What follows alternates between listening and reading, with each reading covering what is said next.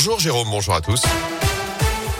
Et à la une de l'actualité, deux dates à retenir ce vendredi, le 2 et le 16 février, avec l'allègement des restrictions face à l'épidémie de Covid. Choix du gouvernement détaillé hier par Olivier Véran et Jean Castex, qui a annoncé l'entrée en vigueur du pass vaccinal dès lundi, sous réserve évidemment de la validation aujourd'hui du Conseil constitutionnel. Désormais, un test négatif ne sera plus suffisant, je vous le rappelle, pour se rendre dans les bars, les restaurants, encore les lieux de loisirs. Ensuite, à partir du 2 février, donc, le port du masque ne sera plus obligatoire en extérieur. Fin des jauges dans les lieux recevant du notamment les stades de foot. Le télétravail ne sera plus obligatoire, mais recommandé 3 à 4 jours par semaine. Et deux semaines plus tard, donc le 16 février, ce sont les discothèques qui pourront rouvrir. Les concerts debout seront à nouveau autorisés. La consommation au comptoir sera également possible dans les bars, tout comme la consommation dans les stades, les cinés et les transports. Du côté des écoles, Jean Castex envisage un allègement du protocole sanitaire au retour des vacances de février, soit pas avant début mars. Notez aussi que les adolescents entre 12 et 17 ans pourront avoir un rappel de leur vaccination sans obligation à partir de lundi prochain. Dans l'actu également, une candidate à la présidentielle chez nous aujourd'hui, Valérie Pécresse est en visite en Haute-Loire sur invitation de Laurent Vauquier, le président de la région Auvergne-Rhône-Alpes, ancien député de Haute-Loire, ancien maire également du Puy-en-Velay. Valérie Pécresse qui va notamment visiter à partir de 11h la maison de santé de Dunière, inaugurée en octobre dernier.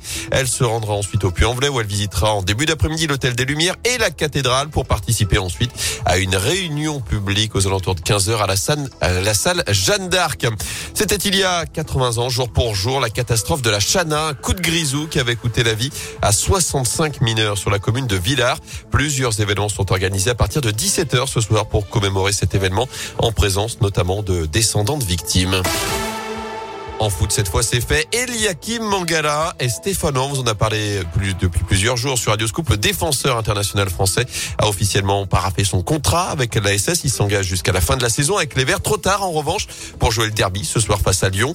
Mais il devra apporter ensuite un peu de solidité. Une défense stéphanoise qui en a bien besoin, Tony Perel. Oui, puisqu'on rappelle ce chiffre, 42 buts encaissés en 20 matchs de Ligue 1. La SS a la pire défense du championnat, juste derrière Bordeaux l'avant-dernier.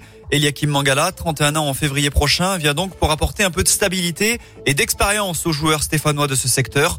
Le natif de la région parisienne arrive évidemment avec peu de matchs dans les jambes, mais un gros CV, 8 sélections en équipe de France et un passage à Manchester City notamment, où il a été titulaire durant deux saisons. Mais si Eliakim Mangala débarque à la SS, c'est aussi pour se relancer car depuis 2018, son temps de jeu est maigre. Il n'a plus joué depuis 8 mois en compétition officielle. C'était en mai dernier avec Valence en Espagne. S'il s'est entretenu physiquement, le manque de compétition pourrait être un problème.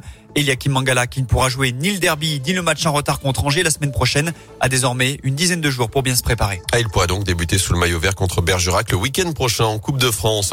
En attendant, c'est donc le derby ce soir, le 124e de l'histoire. Immense défi pour des Stéphanois. Dernier encore un moindri, absence notamment de Riyad Boudbouz, positif au Covid. Des Verts qui n'ont jamais gagné à l'OL Stadium. Coup d'envoi de la rencontre ce soir à 21h. Un match qui se déroulera sans supporter stéphanois, vous le savez, décision des autorités.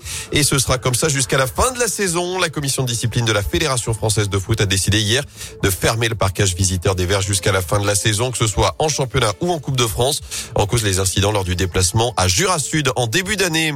Enfin du tennis, il y aura bien un Français en huitième de finale de l'Open d'Australie. Gaël Monfils vient de décrocher sa qualification troisième tour après sa victoire face au Chilien Garin en 3-7. Notez qu'Adrian Manarino jouera en fin de matinée face au Russe Karatsev pour une place là aussi en huitième de finale.